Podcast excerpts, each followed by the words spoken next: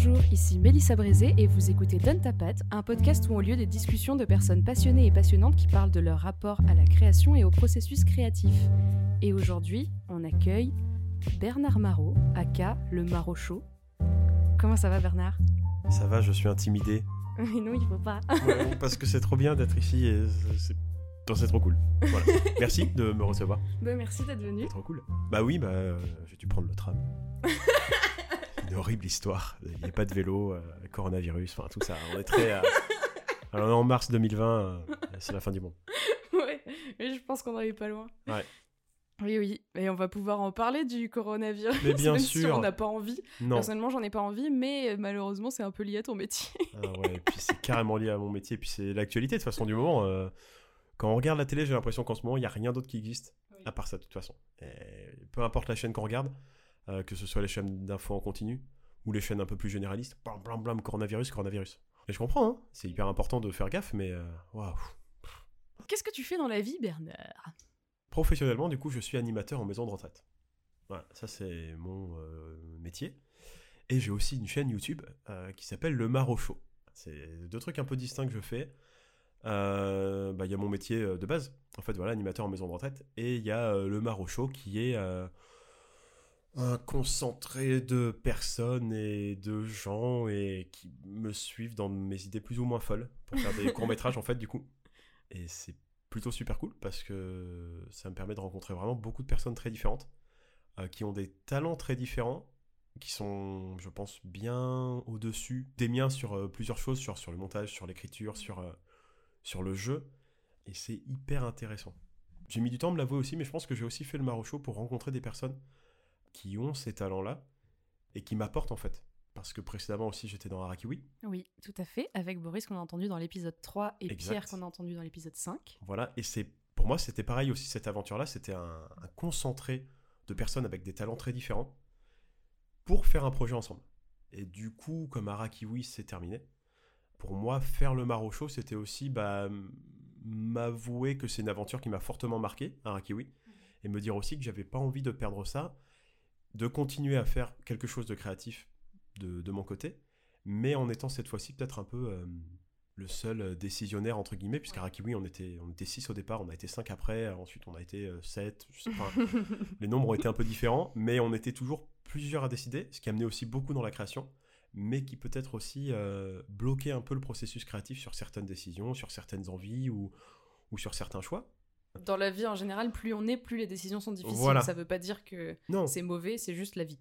Ouais, voilà, c'est ça. Et puis du coup, ça, ça a amené quand même des trucs euh, assez dingues, puisque euh, des souvenirs qui me viennent comme ça, mais euh, le, le premier truc qu'on a tourné, on avait quand même converti euh, une clinique vétérinaire en un faux commissariat de police.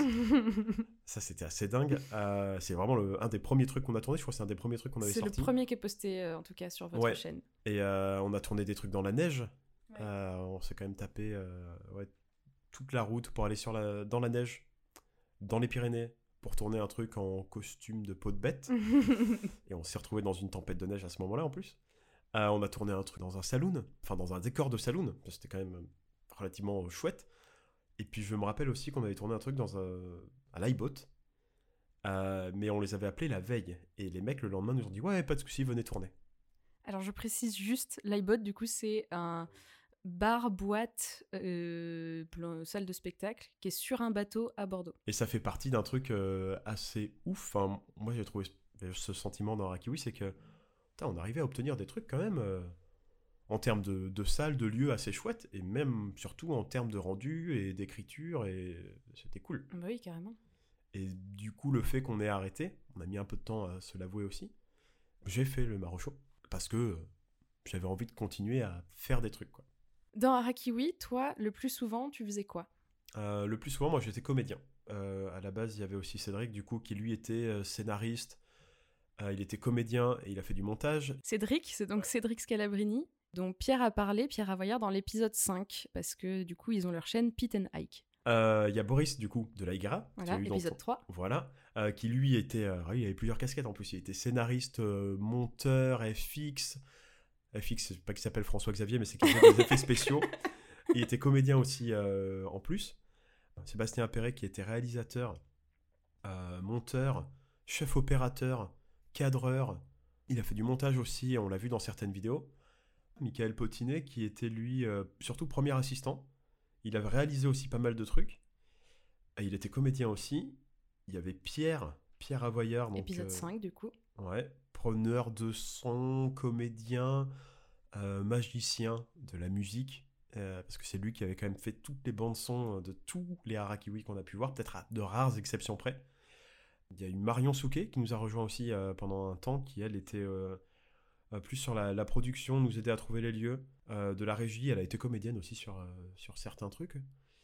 Et il y a eu Gabi, euh, Gabriel Feuvrier. Feu, je sais jamais son nom de famille. Février. Feuvrier. de la chaîne Boris et Gabi, du coup. Ouais, puisque du coup, après, à la suite de la fin d'Arakiwi, bah, Boris et Gabi ont fait leur, leur chaîne. Et euh, lui, du coup, il était aussi bah, scénariste, euh, comédien là-dessus.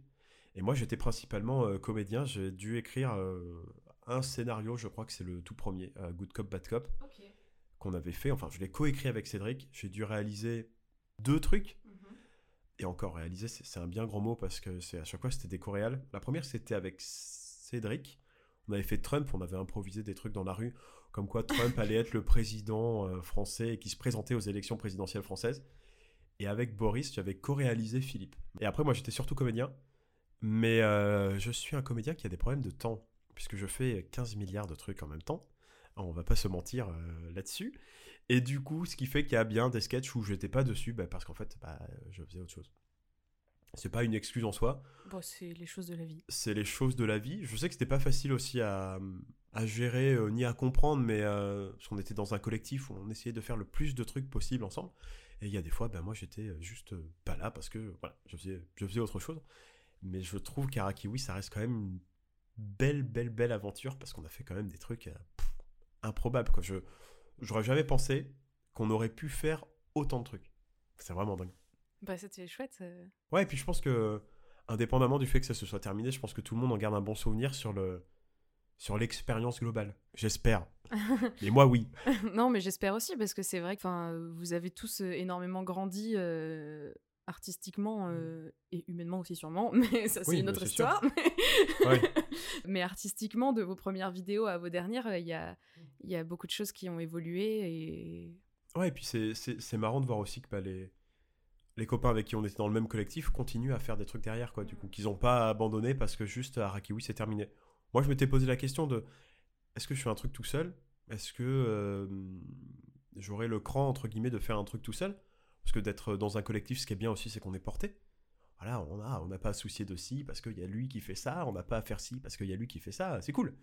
Mais on a aussi son rôle, donc il faut, il faut le tenir moi, ce que j'aimais bien dans Arakiwi, justement, c'était aussi ce, sens du collectif. Alors, après, il y a peut-être un truc qui l'a un peu emporté, je pense, dans Arakiwi, c'est le fait que ben, on se voyait surtout pour faire Arakiwi. Alors, paradoxalement, moi, j'étais peut-être un des premiers à dire, bah, c'est dommage, on se voit que pour Arakiwi, on pourrait peut-être se voir pour faire des soirées à côté.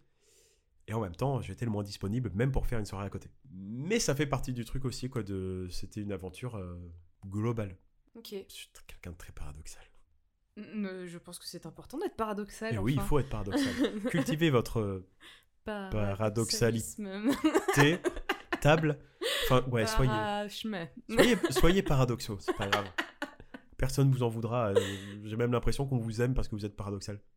Alors psychologiquement, quand t'es paradoxal, je pense qu'il y a un- un- une partie de remise en question, surtout en fait. C'est que ça veut dire que tu te remets en question sur ce que tu penses déjà. Oui. C'est pour ça que des fois on peut être tous un peu euh, paradoxaux. Ouais, mais faut être différent, voilà. C'est peut-être différent, c'est le mot euh, plus assumé, je pense, que paradoxal. C'est Oui. bien d'être différent. Oui, oui, Il faut être différent. oui. Qu'est-ce qu'on se ferait chier, putain. C'est vrai, si on était vrai. tous les mêmes, pff, moi je sortirais pas de chez moi. bah déjà, on se supporterait pas. Ni nous, ni les autres. Ouais, c'est ce clair. serait chiant. Salut, je suis comme toi. Bon, dégage. Ouais, ok, génial. Ah, Ah, super. tu vas tellement m'apporter. Ouais, c'est clair. Prends la porte là, elle est là, barre-toi. Je vais la prendre avec toi parce que j'ai rien à m'apporter. Enfin bref, ce serait assez terrible. Euh, donc, tu es animateur en maison de retraite. Moi, ce qui m'intéresse particulièrement, c'est que je crois que tu fais du théâtre aussi avec les personnes en maison de retraite. Alors oui, du coup, je suis animateur en maison de retraite. Euh, c'est un métier auquel je m'attendais pas du tout. Parce que j'avais postulé dans un EHPAD. Alors oui, on dit bien un EHPAD et pas une EHPAD. parce que un EHPAD, c'est un établissement d'hébergement pour personnes âgées dépendantes. Et en fait, euh, j'avais postulé dans un EHPAD à Bordeaux pour proposer des ateliers de, de création. Voilà, de théâtre, de musique, de, de danse, enfin d'expression dans tous les genres, quoi, vraiment sur du culturel. On m'avait pas accepté à l'époque parce que euh, il y avait tout un processus de recrutement d'animateurs et puis quelqu'un d'autre a été recruté. J'y retourne quelques années, euh, une année après, pour reproposer la même chose. Entre temps, à la direction, ça avait changé et on m'a pris. Et donc ça fait euh, presque trois ans du coup que je suis animateur dans cette structure. Et du coup, euh, en fait, on propose des ateliers d'écriture, des ateliers de théâtre. Donc il y a un intervenant en plus qui vient pour ça. Moi, je participe aussi avec lui. Il s'appelle Raphaël d'ailleurs, il est très gentil. Et en fait, dans ces ateliers, du coup, on propose aux résidents, par exemple pour les ateliers d'écriture déjà, on leur propose d'écrire un texte en commun. Pas un texte individuel, mais un texte en commun parce qu'on part du principe que dans les EHPAD, du moins c'est un peu ma philosophie aussi, le processus de création collectif a un intérêt aussi pour développer le, côté social. C'est-à-dire que les gens vont échanger, ils vont débattre de leurs idées, ils vont être d'accord, ils vont pas être d'accord, et puis au final, euh, celui qui va trancher, en respectant euh, le plus les opinions favorables ou défavorables, c'est l'animateur de l'atelier. Donc en l'occurrence Raphaël ou, moi. Et du coup, on se retrouve à écrire des textes complètement improbables, puisqu'il y a une année, on avait mélangé du coup les ateliers d'écriture avec les ateliers théâtre, et on avait écrit une pièce de théâtre écrite entièrement par les résidents. Donc c'était l'histoire de trois vaches qui du coup découvraient un truc mystérieux au sein de l'EHPAD. Je vais pas trop vous spoiler parce que ça a été racheté par Steven Spielberg. Mais enfin, voilà, c'était une histoire complètement improbable avec des vaches, un fermier, une fermière. Et ce qui était chouette dans le processus, c'est que les résidents l'avaient écrit, mais les salariés de l'EHPAD l'ont joué pour les résidents. D'accord. Donc les résidents ont vu leur création jouée par des salariés qui côtoient à peu près tous les jours. Trop bien. Et le retour a été complètement dingue. Et là, en ce moment, on est en train d'écrire avec eux un film, parce qu'on en a déjà écrit un. Mais là, on est en train d'écrire un nouveau film où la porte de la chambre d'une résidente a disparu. Elle arrive devant sa chambre, il n'y a plus de porte. Et là, on part dans un espèce de truc, mais je pensais pas qu'on y arriverait, de science-fiction complètement improbable, où euh, il est censé y avoir du coup une, une inspectrice du paranormal qui arrive, mais par hélicoptère, et qui saute carrément, puisque euh, au moment où son ami l'appelle, lui dit Ma porte a disparu, ma porte a disparu. Juste à ce moment-là, comme par hasard, l'hélicoptère de l'inspectrice passe au-dessus de la maison de retraite, enfin de l'EHPAD, et du coup, ni une ni deux, elle prend un parachute, elle saute et elle atterrit dans le jardin. Donc on est en train de parler de fond vert et tout ça, l'idée c'est qu'on fasse vraiment un film. Et on avait déjà fait un film, on avait fait un film sur la journée de la résidence. Comment ça se passe dans une résidence, comme ça, dans un, dans un EHPAD, du côté des soignants et du côté aussi du coup des, résidents. Et ce qu'on avait fait pour rendre le film un peu plus attractif pour les résidents, c'est qu'on leur avait fait écrire des sketchs qui se passaient par exemple au moment du restaurant ou au moment où ils regardent la télé ou quand ils sont à la kiné. Et du coup, ces sketchs, on les avait inclus dans le film pour illustrer les moments de vie. Et bien sûr, qui avait pris le son à ce moment-là? Pierre Avoyard. Mais ça, et ça avait super bien marché parce qu'ils se sentaient hyper impliqués dans l'idée de ok, on va montrer quelque chose qui n'existe pas pour de vrai, quelque chose de fictif, un sketch, mais on va essayer quand même de le rendre hyper euh, concret pour que les gens, les familles qui vont voir le film, comprennent comment ça se passe aussi pour les résidents. Parce que l'idée aussi derrière ces processus créatifs de, montrer ce qui se passe dans les résidences, et ça je pense que c'est pareil euh, partout en France, c'est aussi de montrer aux familles et aux personnes de l'extérieur que quand on arrive dans un EHPAD, c'est pas d'un seul coup euh, la vie s'arrête quoi. Il se passe mmh. plus rien, voilà. Non, on continue C'est un rôle de médiation culturelle un peu. Ouais, complètement. C'est euh, de la coordination de vie sociale aussi parce qu'il y a. On n'arrête pas de vivre parce qu'on rentre dans un EHPAD. Au contraire, il y a plein de choses qui continuent à se passer. Et nous, on essaye vraiment de mettre ça euh, en avant par du créatif, quoi. Par le théâtre, par l'écriture, par des choses aussi de la vie quotidienne, de l'épluchage de légumes. Voilà, ça, on en fait avec les résidents. C'est pas un truc hyper créatif, on n'a pas inventé euh, l'eau chaude, hein, mais ça les maintient dans quelque chose. Et il y a ce côté, du coup, euh, qu'on essaye d'apporter. Du coup, moi, je fais intervenir quand même Raphaël euh, plusieurs fois par semaine. Moi aussi, du coup, je suis là pour les activités. Mais on essaye vraiment de les emmener ailleurs pour qu'ils déconnectent le plus possible de la réalité de l'EHPAD. A quand même aussi une réalité en termes de soins, en, termes de rythme de vie, en termes de nutrition. Et on, essaye de les emmener dans un, dans un autre univers. Dans leur écriture, toi, des fois, tu prends part ou juste tu les guides ou des fois tu mets un peu plus comment, comment ça se passe? Euh, Tu les laisses euh, écrire ensemble ou des fois, toi, tu ajoutes euh, alors nous, on est toujours là, que ce soit Raphaël ou... Oui, toi et Raphaël, pardon. Ouais, désolé Raphaël, Raphaël Bouissé, si tu m'entends. nous, on est toujours là, de toute façon, parce qu'il faut qu'on guide à minima le processus créatif. C'est-à-dire que nous, on part à peu près du début, on a à peu près le début de l'histoire. D'accord. Même si les résidents, du coup, sont quand même capables de nous dire, mais attendez, ça, ce serait peut-être mieux. Et on a à peu près la fin.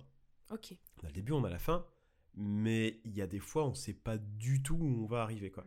Je vois des fois, on, on intervient dans une partie de la structure qui est une unité protégée, donc une unité fermée vraiment pour, euh, pour des résidents avec des troubles bien spécifiques.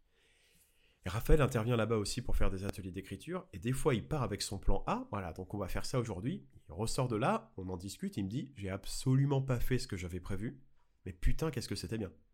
Parce que je pense qu'il y a aussi cette dimension à prendre aussi euh, chez ces personnes-là, c'est que on sait pas où ça va aller de toute façon. Je pense que quand on écrit un, un scénario, si on l'écrit soi-même ou avec des personnes euh, qui qui sont pas malades, qui sont pas euh, démentes, qui n'ont pas de, de problème de, santé, bon ben on s'entoure de personnes à peu près de la même catégorie sociale, qui ont à peu près les, mêmes facultés, et puis on écrit le truc et voilà. Alors que là, on est dans un milieu où c'est des personnes euh, hyper différentes, qui viennent d'horizons hyper différents, de milieux hyper différents, et du coup, on se retrouve embarqué des fois dans des histoires complètement improbables.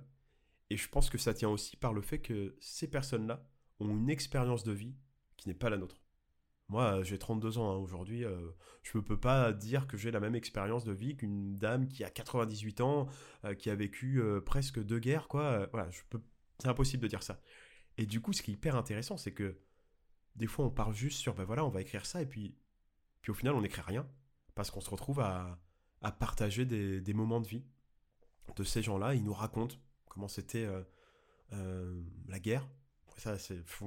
Enfin, c'est on se retrouve des fois dans voilà c'est et ça nourrit l'histoire aussi parce que ces gens-là ont tellement d'expérience ils ont tellement de, de choses à donner que ça nourrit les histoires alors bon on reste quand même sur des trucs très légers au final mais euh, ils arrivent à nourrir l'histoire de du poids de leur propre histoire en fait quoi et des fois on se dit waouh on est quand même face à des gens une fois qu'ils seront éteints moi j'aimerais bien qu'on arrive à faire ça c'est qu'on recueille le maximum aussi de leurs souvenirs par rapport à tout ça par rapport à bah, ce qu'ils ont vécu, parce que c'est des choses que nous, on vivra jamais. Du moins, j'espère qu'on vivra jamais. Ouais. Et c'est assez fou de, de se dire qu'on écrit de- des histoires avec des gens qui ont autant de vécu. Et que du coup, leur vécu influe forcément dans, dans l'histoire. Ils vont pas non plus dire, bon, bah alors voilà, on va parler de la guerre et des nazis qui arrivent et tout ça, machin. Non. Mais euh, on sent dans, dans l'histoire que des fois, quand ils racontent quelque chose, ils ont leur sensibilité à se dire... euh, et nous, on n'ose pas forcément, mais ils se disent des fois, on peut peut-être aller un tout petit peu plus loin pour faire comprendre aux gens que il y a eu ça aussi, quoi. On avait fait aussi, euh, à, à une époque, il y avait une collègue qui s'appelait Mayana qui intervenait aussi. Elle avait fait tout un film sur l'école avant. Et c'était nourri à chaque fois de l'expérience des résidents qui expliquaient, ben voilà, l'école avant, c'était comme ça, c'était comme ci. Et elle avait trouvé un vieux film, dont j'ai plus le nom, mais du coup, elle avait illustré les souvenirs des résidents par des images de ce film. Et quand ils ont vu ça, ils ont été euh, émus, quoi. Ouais, si, mais si, c'est ça. Hum, hum, hum. Non, mais je réfléchis à ce que je dis, parce que, Bah non, mais c'est très intéressant. ouais, je pense, j'espère. Bah oui, oui, c'est laid. Oui, oui, grave. Si, si. Parce que ça sous-entend que plus on va vivre, Mm. plus quand on va écrire, on écrira des choses différentes et, Ouais. et riches et. Et bon, ça sous-entend pas que ça, mais moi, ça, Oui, me- mais ça me parle de ça Oui, et je trouve ça- très, très important et intéressant. Et même si euh, aujourd'hui ça reste quand même relativement léger ce qu'on écrit avec les résidents, parce qu'on n'est pas là non plus pour leur dire euh, voilà, on, on va se plomber la gueule à, à parler de 14-18, euh, 39-45, on y va, euh, Oui, euh, et, euh, et des fois on dédramatise parce que. Mais il y a, il y a des fois, du coup, avec Raphaël, il a un atelier qui est, qui est très juste bah, sur les ateliers d'écriture. Il a une partie de son atelier où, du coup, il va par exemple demander juste aux résidents de, de chercher des mots qui commencent par le son O. Et ben ouais, ouais, tu peux en avoir plein, horizon, euh, horrible, et puis paf, t'as un résident qui va placer Holocauste. Ça dure deux secondes, mais ah oui, l'Holocauste, ouais, ouh, voilà. Et on en rigole forcément parce que qu'on en rigole, c'est pas forcément juste, mais faut prendre du recul aussi Oui, par rapport à ça. Ces gens-là l'ont vécu. Nous, on le passe sur le ton de l'humour rapidement et puis on passe à autre chose parce que les résidents ont pas forcément que des souvenirs liés à ça, mais euh, ils en ont forcément. Et du coup, hop, on passe à autre chose, quoi. Ou comme par exemple, euh, on va chercher des mots qui commencent par le son Q et on va avoir culbuté. Voilà, et forcément, il y a une résidente qui va nous faire une allusion grivoise et machin. Et puis, alors, du coup, avec Raphaël, on est là du cul, du cul, du culturel. Voilà, voilà c'est. il est- Voilà, c'est. Je pense qu'aussi, pour mener ces ateliers, c'est des histoires de rencontres entre Oui. euh, l'animateur et les personnes qui participent à l'atelier. Les personnes qui participent à l'atelier, au final, peu importe l'âge, que ce soit des enfants ou des personnes âgées, même si je trouve qu'il y a une différence entre les enfants et les personnes âgées. Ouais, ouais. Bah, il y en a qui ont vécu tout un tas de trucs et d'autres qui sont en train de comprendre tout un voilà, tas de et qui sont en construction, en fait. Les enfants sont en construction. Et les enfants, ont la... c'est parfois compliqué aussi de les intéresser sur un sujet bien précis. Parce que bah, ils ont d'autres choses à penser, et voilà. Alors que les résidents en EHPAD, c'est pas qu'ils n'ont pas d'autres choses à penser, mais c'est qu'ils ont envie de penser à quelque chose aussi pour leur changer les idées. Et ça, c'est hyper différent. Et du coup, quoi qu'il arrive, on arrive à construire quelque chose. Mais comment intéresser les résidents C'est tout un débat aussi, quoi. Sur l'animation en EHPAD, ça prend vachement d'essor aussi euh, maintenant. Dans les groupes d'EHPAD, on en voit vachement. Euh, dans les EHPAD, du coup, il y a de plus en plus d'animations, d'animateurs, d'animatrices. C'est vachement bien. Hein. Moi, je suis hyper content de me dire que je participe à essayer de changer un peu le quotidien des résidents, sans non plus dire waouh, ouais, t'as vu les galons sur la, veste Pas du tout, quoi. Mais du coup, aussi, quand on est en EHPAD, il y a quand même une logique de ben, c'est les soins, c'est la nutrition, c'est la sieste. Entre temps, voilà. Et entre temps, c'est là où moi j'arrive. je suis là, on dit ah, on va faire des trucs, mais, mais c'est vrai que du coup, le, le, le créatif peut partir sur du n'importe quoi. Euh, j'ai des collègues euh, du coup qui s'occupent aussi de, ce volet-là, de faire du créatif, et qui font par exemple des tableaux avec les résidents sur les saisons. Tiens, mais qu'est-ce que ça vous inspire euh, L'automne, le printemps, l'été, l'hiver Qu'est-ce qu'on met comme couleur Qu'est-ce qu'on met comme ambiance? Et pouf, deux semaines après, bah, ils ont fait un tableau. C'est tout bête, mais ça fait partie aussi du je change le quotidien du résident en lui amenant quelque chose d'un peu créatif, d'un peu nouveau, peut-être quelque chose qu'il a connu aussi avant, mais qu'il a encore plaisir à développer quoi. Et ça, euh, ça, on le voit chez les résidents. Ça, on, on le voit où quand du coup ils sont en train de, faire l'atelier théâtre, où on leur amène des, morceaux de carton et on leur dit, voilà, on leur donne un morceau de carton qui est découpé d'une forme qui n'a aucun sens, et on leur dit, qu'est-ce que vous voyez? Et ça, à chaque fois, il y a des réponses moi, qui me sidèrent. ça peut être une espèce de triangle mal découpé. Qu'est-ce que vous voyez? Ah ben je vois un coq euh, parce que sa tête elle est là, machin, euh, le corps il est là, machin. Bon d'accord, ok. Et vous qu'est-ce que vous voyez? Ah ben moi je vois un chapeau. Ah bon mais le chapeau comment vous le mettriez? Je le mettrais comme ça parce que le chapeau ça se met comme ça parce que moi je faisais des chapeaux quand j'étais plus jeune. Ok cool. Et là qu'est-ce que vous voyez? Ah ouais, pendant une session comme ça, à chaque fois qu'on montrait euh, un morceau de carton à une résidente, elle voyait une arme un couteau, un pistolet. Euh. Ok. on lui a dit, mais vous Ça réjouirait les psys. C'était génial. Mais on lui a dit, mais vous voulez nous tuer ou quoi? Non, non, mais je, je peux rien en ce moment. Je, vois une arme à chaque fois, quoi. Et c'était hyper drôle, quoi. Du coup, on en rigolait à chaque fois. Genre, on sortait un morceau et puis on disait, bah alors, madame, qu'est-ce que vous allez voir Ah oui, mais là, je vois une épée. Bon, ok, très bien, bah, c'est pas grave. Mais c'est. Euh, et en plus, du coup, c'est de la création qui est forcément un peu euh, altérée enfin altérés dans le sens où ils ont bah, des problèmes de compréhension, ils ont des problèmes de vue, ils ont des problèmes de motricité. Donc, euh, comment on mobilise aussi du coup euh, ce qui les compose aujourd'hui, eux, pour arriver à faire quelque chose avec eux aujourd'hui. Et ça, c'est presque un défi de tous les jours, quoi, du coup. Et c'est sur des trucs tout bêtes. Par exemple, euh, le lundi matin, on fait des tours de discussion. On s'assoit et on discute. Et là-dedans, moi, je pioche des idées sur qu'est-ce que les résidents aimeraient faire le plus possible, on essaye de le faire. Mais du coup, c'est vrai que c'est du créatif, euh, peut-être pas juste sur euh, on va faire quelque chose. Parce que je, considère que le, la création, pour moi, c'est pas un produit fini, c'est un processus. Et si on n'arrive pas à atteindre ce produit fini, si on n'arrive pas à faire un tricot, si on n'arrive pas à lancer euh, les dés parce que bah, on est fatigué, et ben c'est pas grave parce que l'important, c'est d'avoir essayé de le faire. Mm. C'est là, c'est pour moi, il est là le créatif chez les personnes âgées, chez les résidents. En EHPAD, il est là. Il n'est pas dans l'accomplissement. Si, y arrivent, tant mieux. Mm. Si on arrive à faire un, bouquin de 78 pages parce qu'un résident a voulu écrire un truc, tant mieux. S'il n'y arrive pas, c'est pas grave. C'est pas on passe à autre chose, mais on va essayer, on va le faire ensemble, on va accompagner. Et si on n'y arrive pas, bah, on aura fait une page, mais on sera fier de cette page, quoi. Est-ce que c'est quelque chose que tu penses aussi pour euh, des personnes d'âge euh, jeune, mûr, euh, pas encore âgées? Ouais, je pense que ça, fait un peu bateau comme phrase, mais t'inquiète pas. L'important au final, c'est pas forcément là où t'arrives, c'est le voyage qui t'emmène. Ah oui, forcément.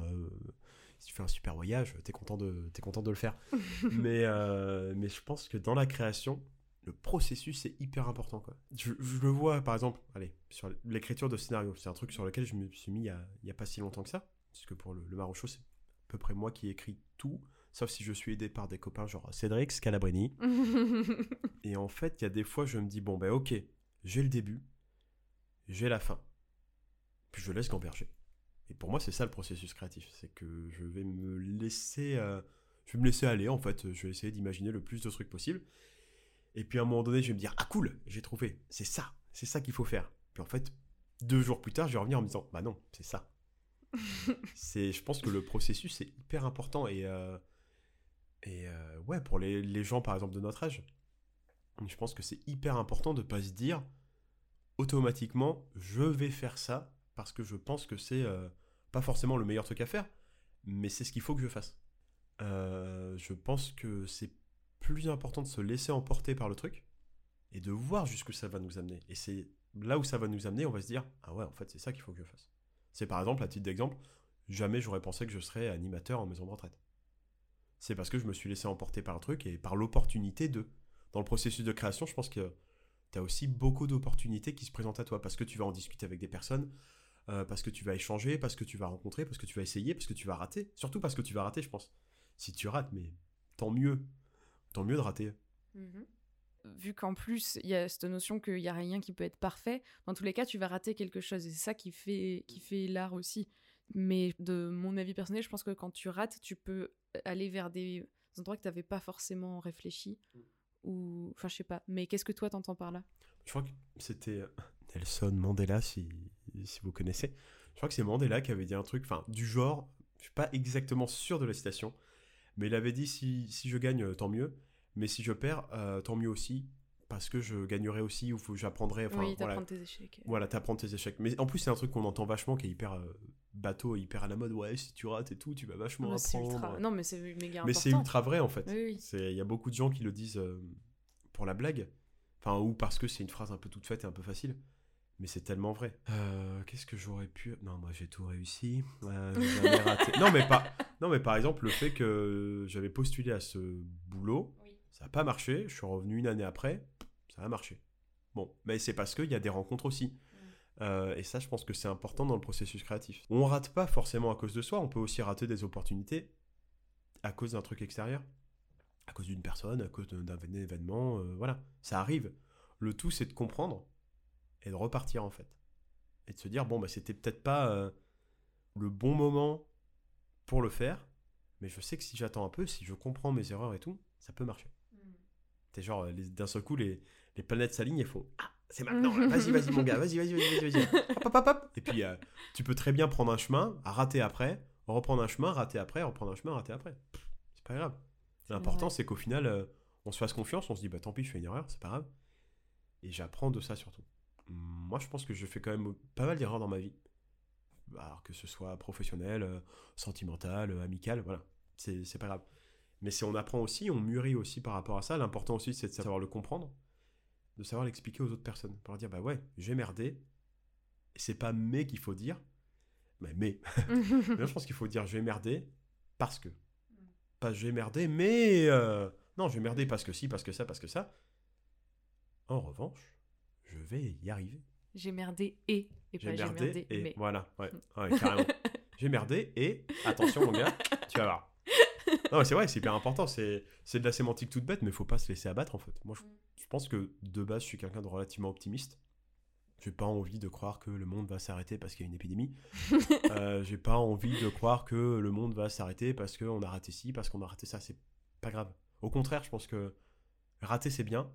Et puis, euh, tant mieux si on rate, parce que ça nous apprend d'autres choses, ça nous ouvre d'autres choses, et puis ça nous, ça nous libère un peu, je pense aussi de rater. Ouvrez-nous sur Philomag, magazine de la philosophie pour les nuls. Ce podcast devient de plus en plus Philomag. mais c'est intéressant, mais non, mais en plus, c'est cette question que tu as sur le. qui est intéressante, je trouve. c'est pas pour te jeter des fleurs, mais cette question sur le processus créatif, sur. Euh, en fait, c'est. C'est un truc qui s'applique autant parce qu'on va écrire un scénario, autant parce qu'on va écrire avec des personnes âgées, et autant parce qu'on a sa vie en fait. Et je pense que la vie est un processus. Oui. La vie est un processus, alors pas forcément créatif, mais... Ça dépend des personnes. Ouais, voilà, oui, voilà. mais la vie est un processus et euh, on apprend dans ce processus. Oui, oui, je suis d'accord avec cette idée. Voilà. Ça fera 15 euros pour cette phrase. Une très belle idée. Là, en ce moment, on est particulièrement dans un contexte de maladie euh, euh, Yes. compliqué. Je sais pas euh, si ça se trouve, euh, Mm. des personnes écouteront cet épisode en 2023. Du coup, euh, vous vous souviendrez ou pas euh, de cette période de mars euh, 2020 Vous euh, peut-être vacciné. on a le coronavirus et particulièrement de- depuis deux jours avec tout qui ferme et tout. Mais toi, ça, faisait, ça fait déjà un moment, je pense que tu le sens venir, vu que les personnes âgées sont les premières touchées, les personnes euh, en déficience immunitaire aussi. Alors j'imagine que c'est quelque chose qui doit quand même, on s'en rend peut-être pas compte, mais qui doit quand même arriver assez, enfin du moins plus souvent que euh, dans les rues, que tu dois faire attention à plein de choses et parce que du coup les personnes âgées sont plus sensibles aux maladies. À quel point est-ce que toi ça te t'empêche ou te permet de faire des choses, je sais pas? Ça m'empêche pas de faire des choses parce que de toute façon, euh, quoi qu'il arrive, je pense que dans, dans tous les milieux. Alors après, euh, ça va peut-être être. Ah, parce que je suis juste animateur en EHPAD, je suis pas docteur, je Oui. suis pas. voilà. Je veux pas s- passer pour un, un prétentieux ou un, ou un mec qui sait tout, euh, loin de là. Mais euh, je pense que de toute façon, dans les milieux euh, médicaux, sanitaires et sociaux, dans les EHPAD, dans les, dans les hôpitaux, dans les cliniques, enfin partout, de toute façon, principalement dans ces, dans ces milieux-là, parce qu'on est dans- au contact de l'humain, on est au contact des bactéries, on est au contact des maladies, des virus, on est formé sur l'hygiène euh, de base, euh, enfin qui est euh, se laver les mains. Voilà, ça c'est l'hygiène de base importante. Et nous, ça nous restreint pas tant que ça, puisque c'est déjà quelque chose qu'on fait euh, régulièrement. Mais on est obligé de porter un masque, parce que si on est, euh, par exemple, porteur de maladies euh, autres que le coronavirus, mais un rhume ou une grippe ou machin, pour éviter de contaminer les personnes. Mais euh, non, dans l'EHPAD, on n'est pas, on n'est pas limité à, à faire des choses dans l'EHPAD. En revanche, on fait plus sortir les résidents, au jour d'aujourd'hui là. Pas très français au jour d'aujourd'hui, mais voilà. C'est un pléonasme, mais ça va, C'est un pléonasme. Au jour d'aujourd'hui, on fait plus sortir les résidents, on fait plus venir de familles pour une précaution simple, bah, la, la santé des résidents, leur sécurité. Les familles euh, peuvent très bien amener euh, des virus avec elles. Euh, les euh, médecins aussi, donc on est très vigilant là-dessus. Les médecins sont autorisés, les kinés sont autorisés, parce qu'il y a quand même des routines à, à maintenir. Mais pour l'instant, effectivement, ouais, on- c'est tout récent, on a interdit l'accès aux familles. Et nous, du coup, bah, lavage de mains, gants, masques, tenue euh, bah, de, de travail, voilà, pour éviter le plus possible de faire rentrer des bactéries. Et du coup, bah voilà, mon- moi dans mon, dans mon petit processus d'animateur, on faisait des sorties avec euh, les résidents au restaurant, on faisait des sorties à l'extérieur, on fait venir des chanteurs pour animer un peu le quotidien des, des résidents. Bah, pour l'instant, on met ça en pause. On est là, nous aussi, pour faire vivre l'établissement. Faut pas croire que du coup, ils vont être laissés à l'abandon et on va plus rien faire. Non, on est là pour s'en occuper en tenant compte des restrictions aussi bah, qui émanent du gouvernement. quoi. C'est Ouais, ouais, bien sûr. c'est normal. Ouais, on n'a pas trop le choix. Ouais. Et c'est important. Et c'est important. Ouais, c'est hyper important. Là, en l'occurrence, ça l'est. Tu écris sur ta chaîne, comme tu en as parlé, alors sur ta chaîne YouTube, évidemment, pas sur ta chaîne, De vélo. par exemple, Parce que ce serait très ou compliqué. ta chaîne IFI, Oui. Excellent. qui n'existe plus depuis les années 2000. Euh, Euh, ouais, c'est 10, vrai. 2010, 2010. c'est pour ça que j'écris pas dessus. Que j'en ai pas. Alors là, du coup, je vais plus parler du travail d'écriture que tu fais avec euh, les résidents euh, de l'EHPAD. Est-ce que le travail que tu fais avec eux et les échanges que tu peux avoir avec eux, ça t'inspire toi dans ta création et ton écriture euh, pour euh, ta chaîne à toi? Hein, bonne question ça. Ben, J'aurais tendance à dire oui. Parce qu'en fait, euh, alors c'est tout con, mais il y a des fois, genre le soir, je rentre chez moi, je commence à réfléchir à une idée pour, pour le marocho, puis je vais au boulot le lendemain, et je pense qu'inconsciemment, mon cerveau réfléchit à plein de trucs, je rencontre les résidents, je discute, machin, y en a, et je rentre chez moi, je fais Ah ben mince, j'ai trouvé. Enfin, j'ai trouvé. Sans redire euh, Eureka, ouhou, égal MC2, non, non, mais j'ai trouvé ce qui débloque pour mon scénario. Et je pense que l'échange avec les résidents, pas un échange genre euh, sur leur vie ou sur leur passé, enfin euh, voilà, mais euh, je pense que de toute façon, l'échange est hyper important dans un processus créatif. Et avec les résidents, c'est vrai qu'en plus, euh, moi je mets pas forcément de barrière dans le langage de, de ce que je leur dis, je suis assez cru, je leur dis qu'ils sont vieux, ils savent, et eux-mêmes me le disent, hein, ils savent que ben, un jour ou l'autre, ils vont mourir. Ils le savent.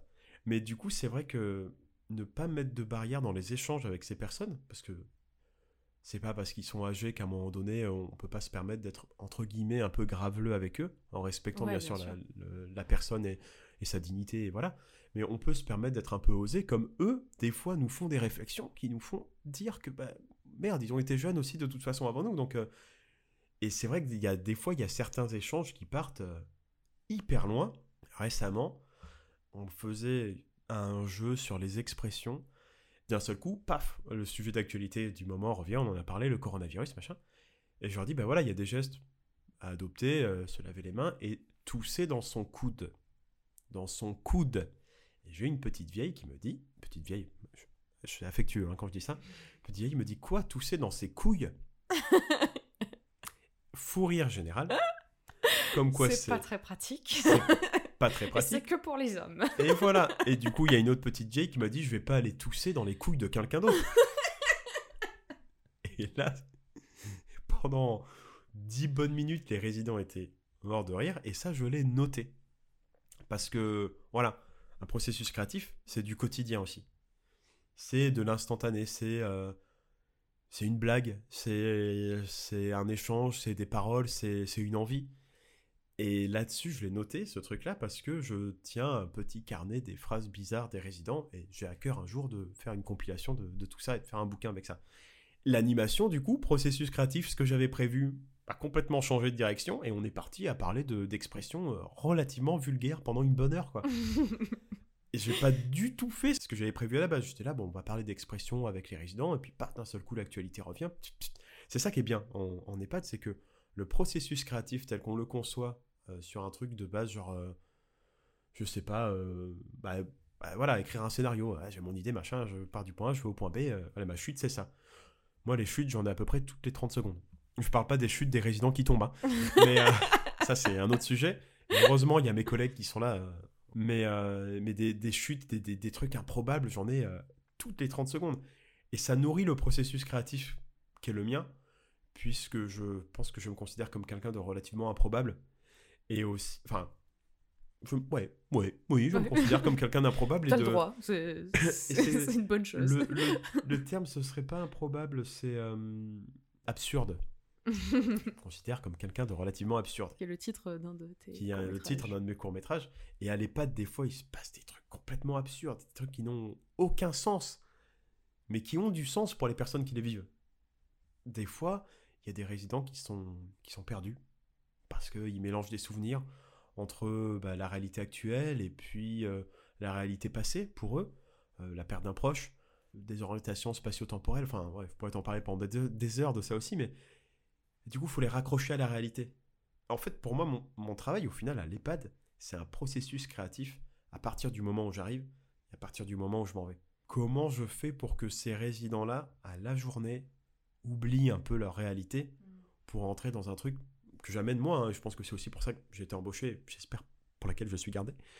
Mais comment j'arrive à essayer de les emmener dans un truc vraiment absurde et que tant pis, on est grossier, tant pis, on est un peu, euh, on est un peu vulgaire, on est un peu, euh, on est un peu foufou. Mais, euh, je, considère en plus, et ça c'est très personnel, mais j'essaie de faire un peu ça sur les, plateaux aussi de, tournage, c'est que quand on est animateur dans une structure, on n'est pas animateur que pour les résidents, on est animateur aussi pour l'équipe il faut y aller quoi. Faut, faut, y aller quoi. Faut pas, faut pas lâcher. Faut être euh, à fond. À partir du matin, on arrive à 8h30 ou au moment du soir, on repart à 17h. Je rentre chez moi, moi, je suis épuisé quoi. Oui, tu m'étonnes. Mais parce que j'ai envie que les résidents soient ailleurs, qu'ils en profitent, même s'ils sont dans, un, dans une structure très fermée, hein, qui, qui est l'EHPAD. Mais que du coup, on soit dans de la création toute la journée, qu'on soit dans de l'échange, qu'on soit dans, dans du rire, dans du plaisir. Euh, et c'est pas rare des fois où malheureusement je récupère un résident ou une résidente qui est en larmes d'un seul coup parce qu'il pense que sa maman ou son papa vient de décéder il y a deux heures. Mm. Et comment on fait pour amener ces gens dans, un, dans la réalité? Comment on, comment on leur explique? Et du coup, c'est ça le processus créatif. Pour moi, appliqué à l'EHPAD, c'est comment on ramène les gens dans la réalité en désamorçant petit à petit le truc et, on dit, bah ouais, à un moment donné, on est peut-être forcé de leur dire, on est peut-être obligé de leur dire, mais vos parents, ça fait un moment qu'ils sont décédés. Ah bon? Bah ouais, mais c'est votre mémoire qui vous joue des tours, c'est c'est votre processus créatif à vous qui, qui, qui vous joue un tour parce que bah, peut-être qu'il en a envie, c'est peut-être du subconscient aussi, ou et parce que euh, vous avez peut-être aussi envie de vous rappeler ces choses-là, qui sont pas forcément plaisantes. Mais allez, on change d'idée, on, on, part sur autre chose, venez, je vous fais un, je vous fais un café, on discute, et puis, et puis on repart sur autre chose, et puis d'un seul coup, la, la personne oublie ce qu'elle a vécu qui est difficile. Parce que tellement particulier, je pense, pour une personne de, de croire que ses parents, c'est Bah un oui. exemple très concret, hein, de croire que ses parents sont décédés il y a deux heures, alors qu'en fait, ça fait euh, peut-être euh, 10, 20, 15, euh, 40 ans qu'ils sont décédés, quoi. Et comment on, on les ramène dans un autre processus, quoi, en fait. Putain, c'est...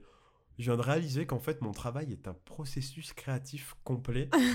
non, mais c'est vrai, mais c'est hyper cool. À partir du moment où j'arrive, à partir du moment où je m'en vais, je suis dans un processus de création, puisque c'est un, un monde à part, de toute façon, les, les EHPAD. C'est un monde... C'est un monde à part qui est très ancré dans le réel, avec les processus de soins, de nutrition, de, de kiné, et un monde déconnecté de la réalité à partir du moment où, alors c'est peut-être un peu se jeter des fleurs, mais où nous les animateurs aussi, bah, les soignants, toute l'équipe, la direction, le- la restauration, enfin tous les, les gens qui sont là aussi pour l'hôtellerie, à partir du moment où nous on insuffle notre vie là-dedans, on est dans un processus créatif différent.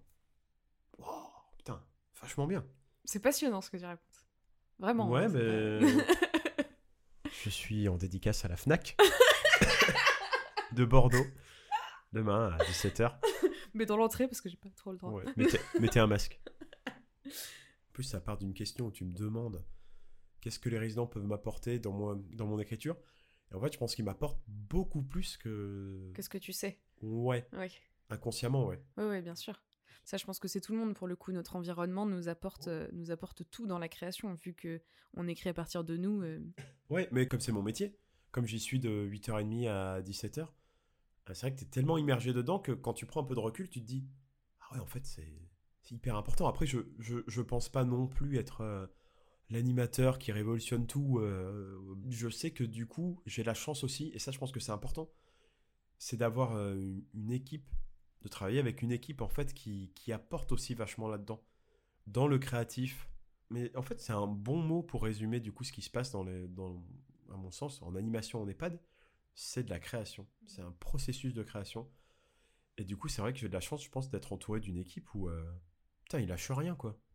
Il peut y avoir des journées harassantes comme en ce moment avec le, le coronavirus, où, euh, où ils ont des soucis perso, tout ça, machin, mais ils sont là pour les résidents. Ils sont là pour leur faire vivre autre chose.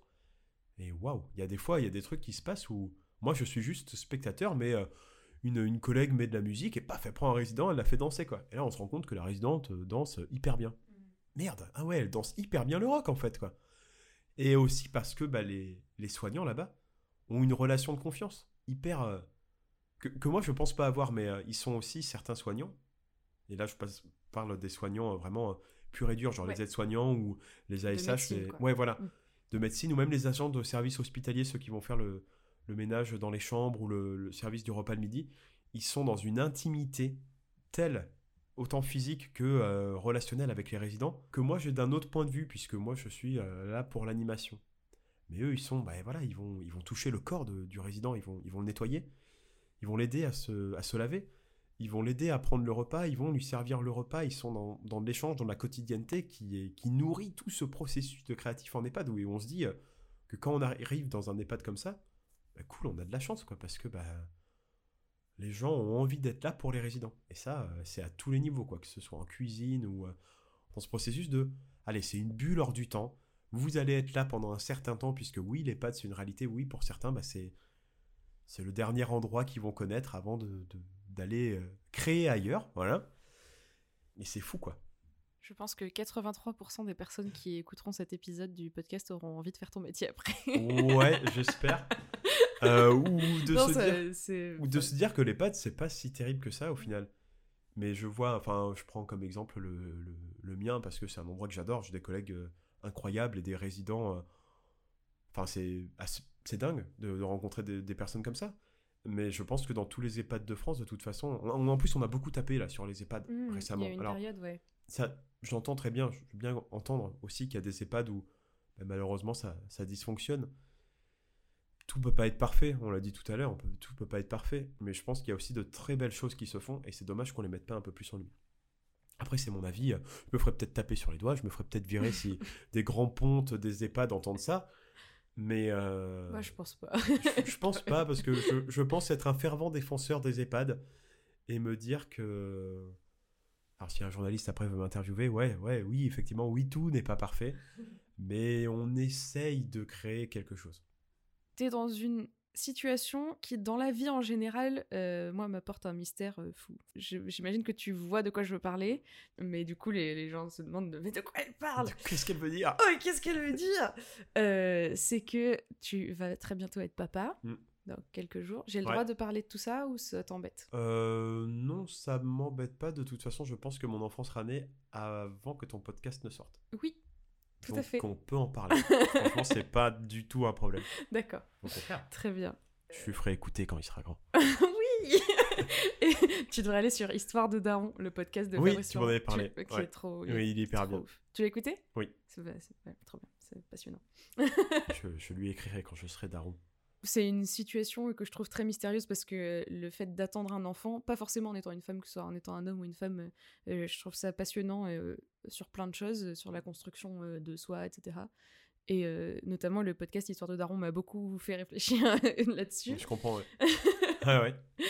en partant du principe que on écrit tous, à mon avis, en partant de soi. Même si, dans ton cas, ce que tu écris est en plus de l'ordre euh, du sketch, enfin de quelque chose de comique et d'absurde, comme tu dis, c'est moins évident que ce soit inspiré de toi directement. Ah, Mais on ce que tu veux- viendra à ça Oui. euh, après. je vois ce que tu veux dire. Est-ce que toi, la grossesse que vous avez vécue euh, ensemble euh, avec ta compagne, Mhm. ouais, je peux dire ça, Ouais, c'est ouais, tu chelou peux à dire ouais. âge de Ah dire ça. Non, non, si, si, c'est- ma compagne. avec ta meuf, Avec ma meuf, franchement. avec ta meuf, t'as inspiré des choses que tu as fait sur ta chaîne ou pas d'ailleurs, ou t'as inspiré des choses dans la vie artistiquement? Bonne question, ça encore. Euh, eh ben, non, parce que je pense que mon cerveau fait une, fait une distinction entre euh, ma réalité, ce qui est en train de se passer, donc euh, la, la grossesse de ma compagne, et la fiction que j'écris à côté. Et pour autant, tu vois, je, je pense que j'ai j'ai beaucoup d'imagination pour écrire de la fiction. Enfin, du moins, j'essaye de, bah, comme on l'a dit, en, en discutant, en rencontrant des gens, en échangeant, en lisant, en m'informant, j'essaye de, de cultiver un peu plus la, la- la fiction et écrire de la fiction, d'avoir de l'imagination pour ça. Pour autant, je n'arrive pas du tout à imaginer ce qui m'attend là. Euh, en parlant de la grossesse. Qui peut Mais c'est genre mon, mon imagination, c'est pour la grossesse. Du moins, euh, du coup, on a vu tout, tout le processus, euh, le ventre qui grossit, euh, euh, le, bébé qui bouge, tout ça, machin. Et pour l'instant, il est dans le ventre de ma compagne. Et le fait de l'imaginer dans mes bras après, c'est un petit peu comme si j'avais mon, mon flot d'imagination qui coulait comme une rivière. J'arrive à une falaise et je n'arrive pas à voir ce qu'il y a après. Je ne sais pas. Ça coule. Je peux regarder, mais je, je n'en ai aucune idée. Et je pense que du coup, inconsciemment, mon, mon cerveau se, se nourrit pas forcément, puisque comme tu l'as dit, j'écris des sketchs. Mon, mon cerveau se nourrit pas forcément de, de ce que je vis, mais se nourrit de ce que j'aimerais voir. En termes de sketch, en termes de fiction. Par exemple, bah, tu étais dans le sketch euh, Le Bleu. Oui. Et en fait, j'essaye de me poser aussi euh, des contraintes comme à Kino Session. Je suppose que tu en as déjà parlé. de On a Kino. déjà expliqué Voilà. Kino Session. Oui, en effet, euh, Bernard et moi, nous connaissons également deux Kino Sessions. Oh oui. et et j'essaye de me poser des contraintes, parce que Kino, il donne des thèmes et des contraintes à chaque fois pour écrire les, les courts-métrages. Et par exemple, pour Le Bleu, pense qu'on peut expliquer que du coup, le bleu, quand tu dis ça, tu parles d'un ah oui, d'un jeune dans la police. voilà, d'un nouveau euh, dans la police qui fait une filature. Radio, il est pas radio. Voilà, on le Avec, voit pas euh, faire sa filature, c'est ça. Et il est avec, du coup, euh, en- il est en liaison avec euh, la commissaire et son adjointe qui sont dans la voiture. Et ils sont en liaison à la radio. Et euh, à aucun moment on les voit ensemble. euh, parler, hein, pas Ouais, liaison. Oui. Et, euh, et, et à un moment donné, du coup, il y a toute une scène où il est censé intervenir pour attraper le méchant qu'il est en train de filer. Et en fait, on entend juste ce qui se passe. Et à un moment donné, je m'étais dit, soit je le montre ou pas. Et en fait, je pense que c'est c'est mon avis, hein, mais c'est plus drôle de pas l'avoir montré et de laisser les gens imaginer ce qui se passe. Puisqu'après, à la fin, bon, l'histoire est, est. on ne Et, spoile euh, pas. On ne spoil pas, allez voir. Voilà, hein. je fais mon auto-promo. Tout sera dans la description comme d'habitude. Et euh, encore mieux. Fait partie de l'imagination, en fait, aussi. Du coup, c'est c'est de laisser les gens imaginer aussi. euh, je trouve que ça, c'est un truc, comme, il me semble qu'on avait compris avec Arakiwi aussi, que on peut laisser les gens imaginer certaines situations à partir du moment où c'est bien expliqué. Je pense que c'est bien aussi dans des films euh, de, de, de se dire euh, Ah ouais, il est en train de raconter ça. Ah ouais, je l'imagine comme ça.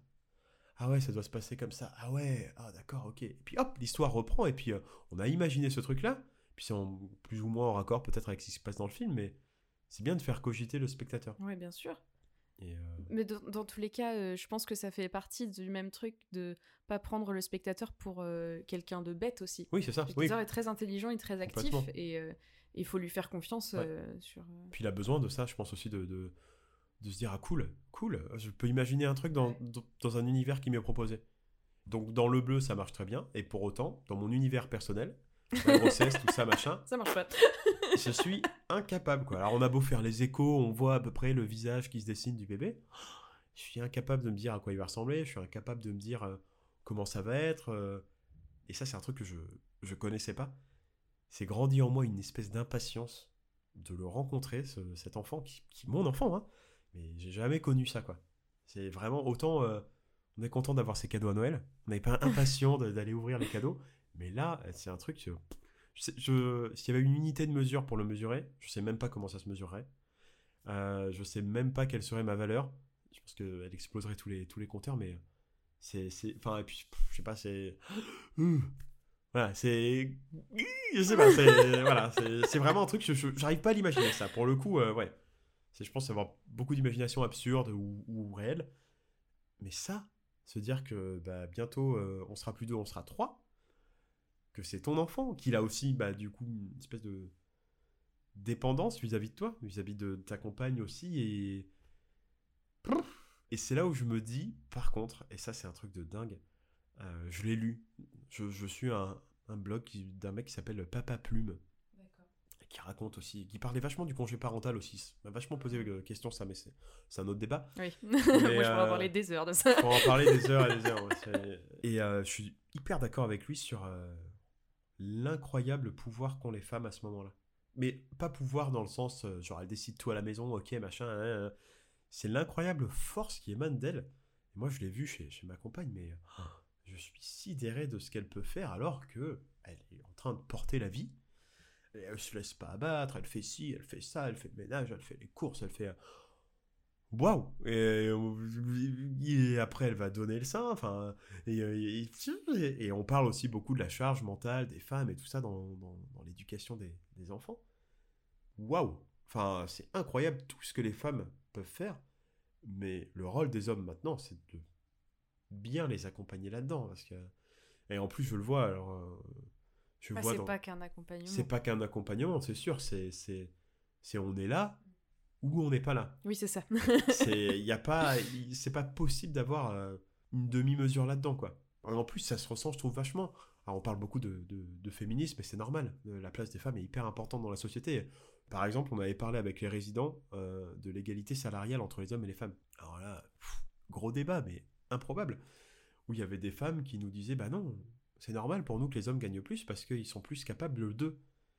Et quand on essaye de leur expliquer que maintenant, bah, du coup, euh, ce raisonnement a plus trop lieu d'être, ils comprennent, mais ils restent aussi campés sur leur histoire. Bien sûr. C'est ouais. normal. C'est euh, leur processus à eux, c'est leur processus de vie. Pour moi, c'est hyper important que l'homme soit là avec sa compagne quand il y a un bébé. Mais même indépendamment de ça, c'est l'homme doit être là avec sa femme. Point barre. Alors après, moi, à titre perso, je pense que j'ai beaucoup de chance d'avoir une compagne qui me laisse quand même à presque une semaine de son terme, me laisse faire un tournage chez moi, dans la cave, rempli de poussière. Quoi. Elle dit non, mais vas-y, fais-le. Fais-le, mais il n'y a pas de problème. C'est... Et je pense qu'aussi, euh, ça c'est peut-être important, après c'est ma philosophie, mais la vie s'arrête pas quand on a un enfant, la vie ne change pas quand on a un enfant, la vie continue avec l'enfant.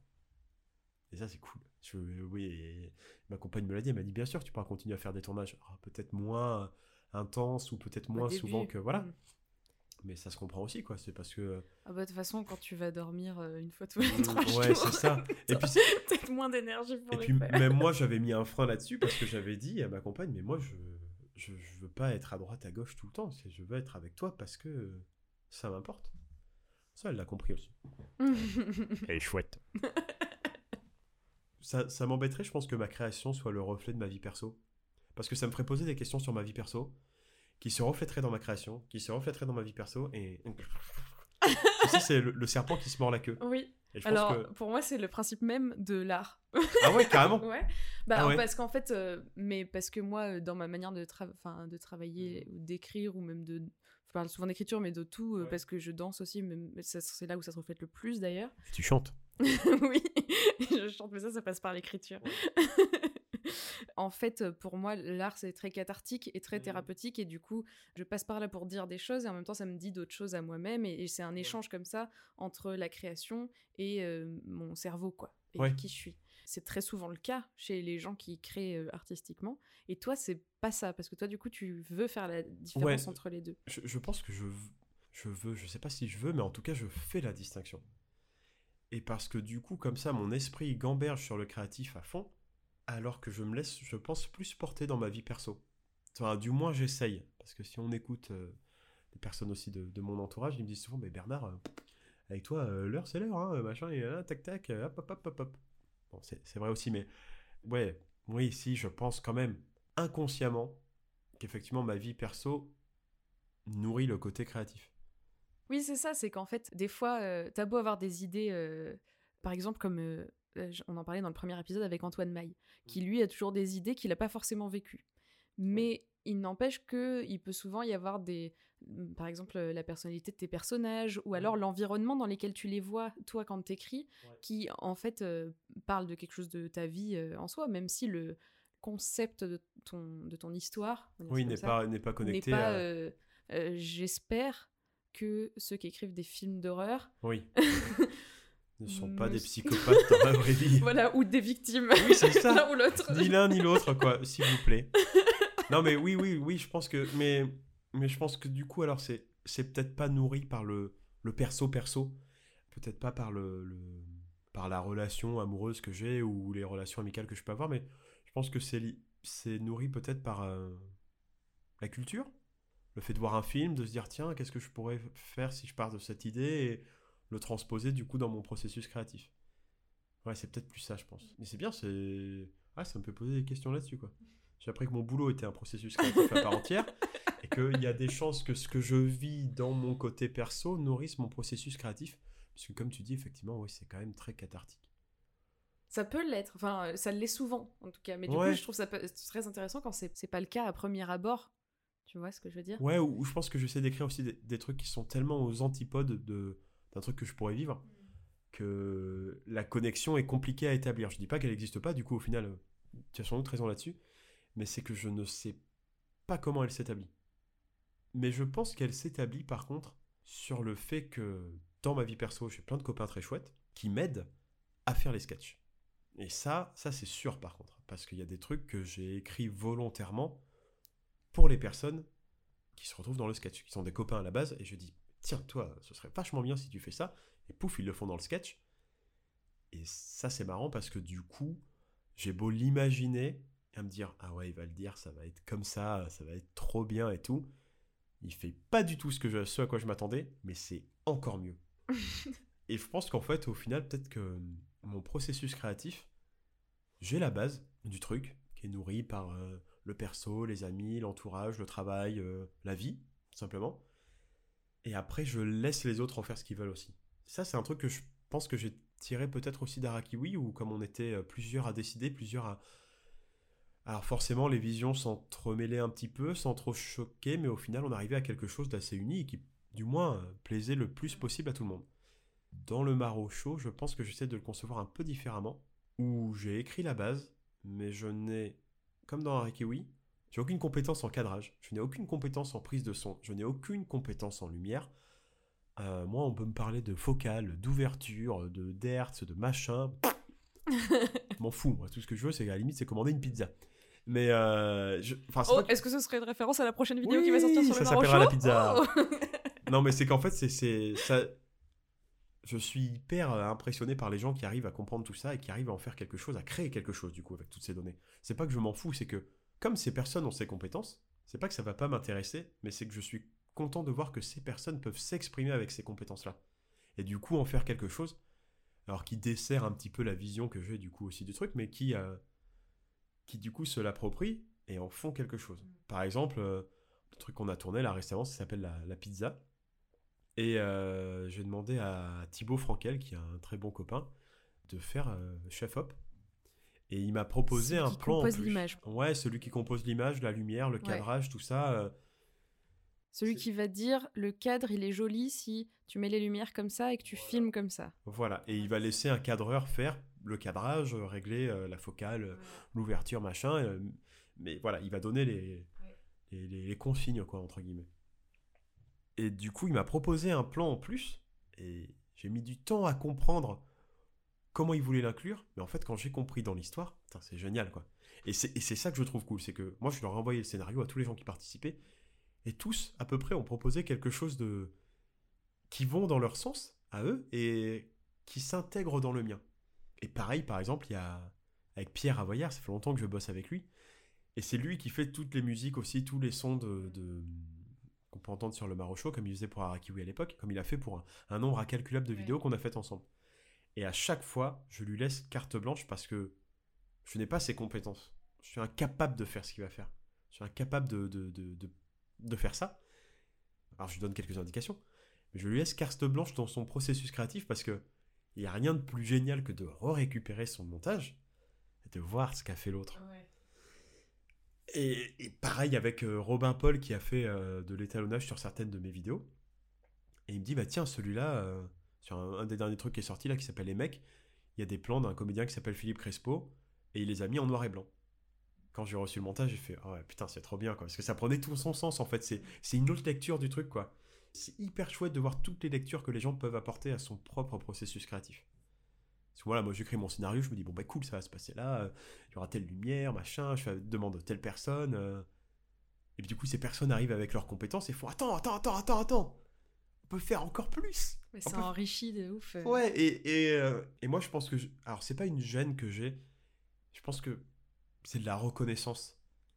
Et je suis tellement euh, amoureux de, toutes ces personnes qui m'aident, qui m'ont aidé. Je, je pars dans Arakiwi ou même avant, ou euh, euh, même quand j'ai. j'étais prof de théâtre aussi avant et j'ai été hyper amoureux des. Mais dans, dans, le sens, pas genre, eh, vas-y, prends le 06 et puis on va faire quelque chose. mais amoureux dans le sens. oui, voilà.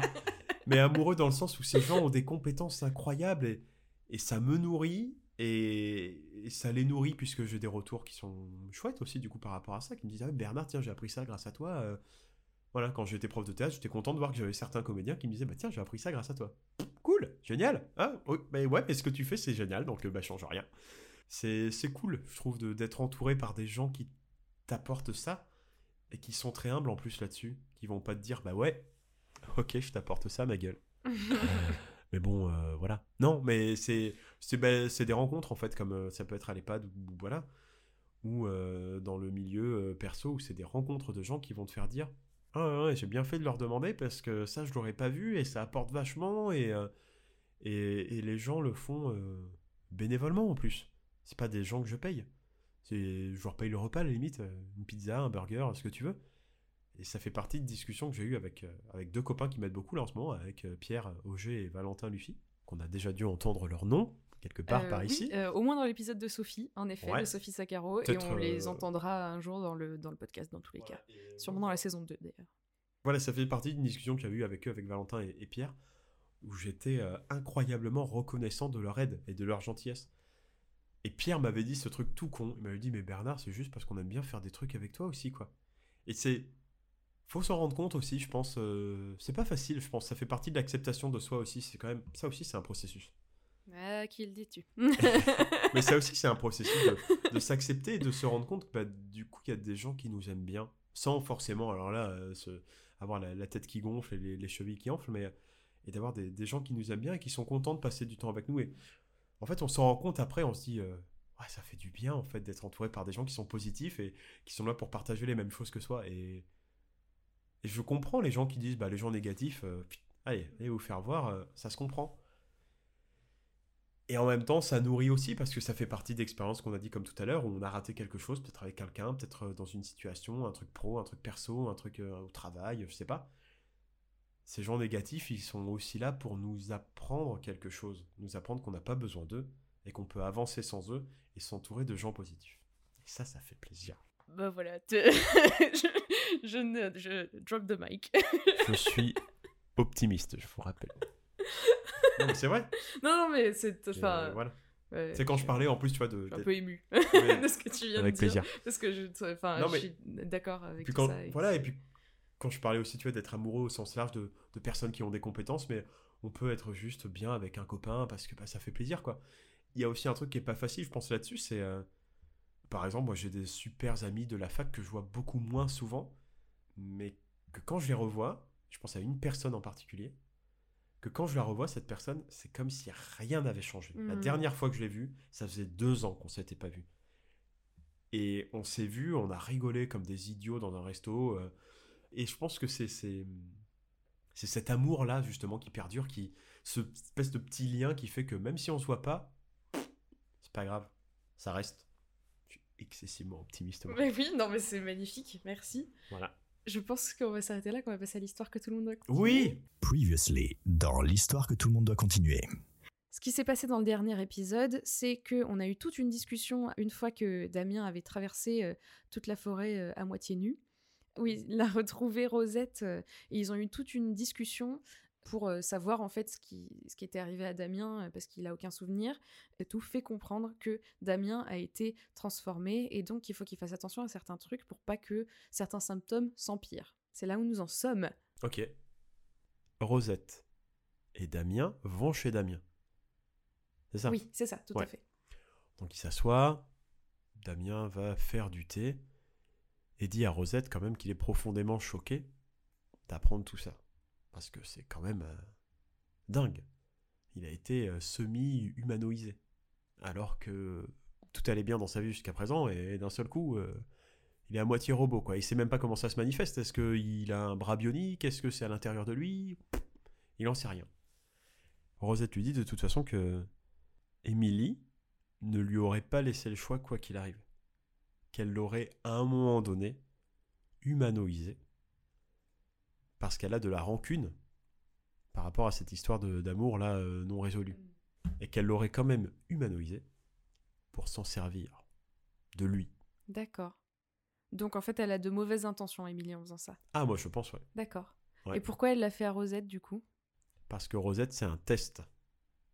Rosette, c'est la première personne qu'elle a humanoïsée. Et elle a pris Rosette parce qu'elle a un prénom de merde. D'accord. C'est valable comme motif Non, mais je pense qu'elle a, elle a pris Rosette parce que. Alors, il y a peut-être un truc qui peut t'emmener vers une voie. C'est arrivé au moment où elle était en dépression par rapport à sa mère. Oui. Ah oui. Eh ben, très bien. Donc, du coup, à ce moment-là, elle l'a fait à Rosette en lui prétextant que ça allait l'aider. Alors, elle l'a fait sans son consentement. Sans son consentement? Pardon, hein, mais je suis obligée de coller à ce qui a été dit. Eh ben, elle l'a fait en une nuit. et le lendemain, lui a dit, mais je l'ai fait pour t'aider. Rosette s'est forcément énervée. Elle a dit, mais qu'est-ce qui s'est passé? Pourquoi tu m'as fait ça? Émilie lui a dit, mais je l'ai fait pour t'aider, c'est pour toi que je l'ai fait. Donc tu, peux pas m'en vouloir à partir du moment où je l'ai fait pour toi. Rosette l'a plus ou moins accepté, mais de toute façon, elle n'a pas le choix. C'est pas un truc qu'elle, elle peut s'enlever elle-même, puisque c'est Émilie qui l'a fait, et puis c'est son bordel Émilie. Et là-dessus, il continue à discuter, et, Damien se dit, mais comment ça va se passer? Qu'est-ce qui va se manifester chez moi? Et là, Rosette se tait. Silence, terrible. Damien lui demande si ça va. Il se passe qu'est-ce qui se passe? Et Rosette se lève en fait, et c'est plus Rosette, c'est Émilie qui contrôle Rosette depuis chez elle. En fait, Émilie, elle est plus ou moins en train, à mon avis, de se monter une petite armée. Pour quel motif, on ne sait pas. Mais c'est pour ça qu'elle fait ça, c'est que du coup, elle peut contrôler les personnes. Du coup, Rosette se lève et décoche une espèce de mandale, point droit à Damien. Blam Damien s'écroule au sol. Pire, qu'est-ce qui se passe? C'est pas possible. Et lui, je pense que, comme il s'est enfui, il n'a pas eu le temps d'avoir ce euh, truc d'activation à distance. Parce qu'il s'est enfui depuis chez Émilie et Rosette. Oui, mais après son réveil. Il était endormi toute la nuit, c'est après son réveil. Mais après, il peut ne pas avoir eu le temps. Hein, ça ouais, elle peut ne pas avoir eu le temps de lui mettre un petit implant supplémentaire qui fait que ça le contrôle. Donc lui, qu'est-ce qui se passe, machin hein? Et l'autre, qui est contrôlé par euh, Rosette, qui est contrôlé par Émilie à distance, continue, continue à, à- du coup, bah, elle s'accroche et elle continue à le tabasser. Il n'y a rien de visible sur Rosette, hein, on voit pas qu'elle a un œil bionique ou quoi, c'est vraiment à l'intérieur. Et Damien, je sais pas comment, arrive à se dégager de l'emprise de Rosette. Il l'attrape par le, le- un poignet, alors qu'il est encore en train de se prendre des coups de, de l'autre main. Il ouvre la porte de ses chiottes, ah, il pousse Rosette à l'intérieur et il l'enferme. On entend Rosette qui frappe, qui frappe pour essayer de s'en sortir. Effets spéciaux. Et, euh, et Damien est complètement désarçonné et il s'effondre en larmes contre la porte du coup des toilettes. Et il y a Rosette qui est toujours en train d'essayer de défoncer cette porte. D'accord. Voilà. Moi, ça me va. Euh, J'ai une question, par contre. Comment ça se fait du coup que parfois Rosette, elle a des, mo- des moments de lucidité? Est-ce que c'est elle qui reprend le contrôle ou est-ce que c'est Emily qui est un peu sneaky euh, et qui fait genre je suis ta pote alors qu'en fait non? Je pense que le truc d'Emily, c'est pas tout à fait au point. Et que du coup, Rosette peut reprendre le contrôle, mais Emily ne n'arrive pas à bien agir sur ce truc-là. C'est impossible pour elle. C'est sans doute qu'il y a une part d'humain dans Rosette qui est restée depuis qu'elle est humanoïde. Mais que du coup, euh, ça, elle peut pas le contrôler. Ça se tient Ça se tient, oui. C'est possible, hein, je Oui, pense. Bah, de toute façon, rien n'est possible dans cette histoire, mais. Ouais, rien n'est oui. possible dans, cette histoire, mais, mais... oui, oui, carrément. Non, mais pour l'instant, que- ça- je crois pas que ça dénote avec quoi que ce soit. euh. Non, mais c'est un exemple que je tiens, je pense, de Dragon Ball Z. dans le combat contre Cell, où C16 fracasse. euh, Non, c'est c'est la tête de C16 qui est envoyée vers Sangohan à un moment donné, et il lui dit tout un discours magnifique. avec Dans le dans l'animé, il y a un oiseau qui traverse, et puis pouf, il dégomme après. quoi. Enfin voilà. Non, ça va, je pensais bien. Bon courage à la personne qui devra continuer l'histoire, parce que moi j'induis plus ou moins que Emily est en train de monter une armée d'humanoïdes. Ah oui, oui, oui. Donc est-ce que Et ça... qu'elle est mal, intentionnée. Et est-ce que ça veut pas dire que peut-être le boulanger est déjà humanoïde Le boucher, le charcutier, le semelier, le villagier. le villagier, le garde champêtre. Enfin voilà, est-ce que c'est pas une armée d'humanoïdes? Si on arrive en vrai, ce sera flippant. Mais le coronavirus aura tué tout le monde. Oui. Soyons optimistes. bah, merci beaucoup, Bernard. Merci C'était euh, trop Mélissa. cool. Ouais, J'ai merci à toi. adoré cet épisode. C'était très intéressant. J'espère que les gens le trouveront intéressant. Et sinon, vous pouvez m'insulter sur internet, c'est pas grave. non euh, non, le, le cyberharcèlement, on évite. ok, très bien. Bon, bah attends. On ne pousse pas les gens. On ne pousse pas les gens à harceler les autres. Non, je me plaisantais, bien sûr. Ne me harcelez pas, laissez-moi des commentaires gentils. Oui, ça vous pouvez. Mais merci à toi, en tout cas. C'était très Ben, cool. Non, mais avec grand plaisir. En plus, j'ai bu du thé au litchi et à la fleur de, fleur de rose, c'était très bon. c'est vrai. Oui, c'est vrai. Où est-ce qu'on peut te retrouver, Bernard? Euh, bah, pour l'instant, chez toi, Oui. en face de toi. Merci d'avoir fait la blague. Après, bah, sur le Maro Show, du coup. Du, donc, euh, le Maro Show, c'est L-E plus loin Maro, M-A-2-R-O plus loin Show, S-H-O-W. Je suis sur Instagram, je suis très peu actif sur Twitter, j'ai une page Facebook, je suis sur YouTube. Bah, sur Arakiwi aussi, du coup, puisque la page existe fait. euh, Tout à toujours. fait. Euh, à la maison de retraite aussi. Euh, je peux pas vous donner l'adresse, je peux pas vous dire pour euh, qui je travaille. Mais voilà. Et c'est tout, je crois. C'est déjà pas mal. hein. C'est déjà pas mal, en effet. Et dans ce podcast, en ce moment même, voilà, vous entendez ma voix. C'est parfait. Parfait. Dans Bordeaux aussi, vous pouvez me retrouver dans Bordeaux. Des fois, je, je marche. Donc, vous pouvez m'arrêter et me dire Hé, Bernard du Marochot Voilà. Et je vous ferai sans doute cette réponse Oui. Des fois, il fait des micro-trottoirs aussi. Oui, je fais, je fais quelques micro-trottoirs pour le, le, le Marochot. C'était rigolo aussi, ça. C'est un exercice que j'aime bien. De me confronter à des gens euh, directement sans avoir absolument rien de préparé, d'improviser. que- Pour ce qui est du podcast Donne ta patte, vous pouvez le retrouver sur Instagram toujours, à Donne ta patte-du-bas podcast. Sur YouTube également, sur ma chaîne à moi, Mélissa Brézé, B-R-A-I-Z-E-T. Et sinon, on se retrouve dans 15 jours, comme d'habitude. N'oubliez pas d'apprécier la vie en général. Il y a une connerie. Vas-y, je t'en prie. N'oubliez pas. Les paroles. Oh, bien le wesh. Merci. Nagui. Donc normalement, le podcast est écoutable sur toutes les applications de podcast. Si ce n'est pas le cas, n'hésitez pas à me le dire. Mais encore une fois, je ne sais pas comment vous entendriez ce podcast si vous ne l'entendez pas sur une appli de podcast à part sur YouTube. Voilà. Vous pouvez euh, toujours euh, vous abonner au podcast. euh, vous pouvez toujours vous abonner sur Instagram. Vous pouvez toujours laisser des petits commentaires sur YouTube et sur euh, Apple Podcast, ainsi que noter le podcast. Et on adore quand c'est 5 étoiles. Ouais. Euh, Ça vaut le coup que ce soit 5 étoiles, je pense. quand même. Mettez 5 étoiles. Mais surtout, le plus important, c'est si vous avez apprécié ce podcast, parlez-en autour de vous. Euh, c'est comme ça que ça marche, c'est avec le bouche à oreille. Merci encore Bernard. Mais de rien, avec plaisir, je, je veux bien revenir. Eh ben, avec plaisir. Juste pour boire du thé. avec plaisir aussi. Et à dans deux semaines. Au revoir.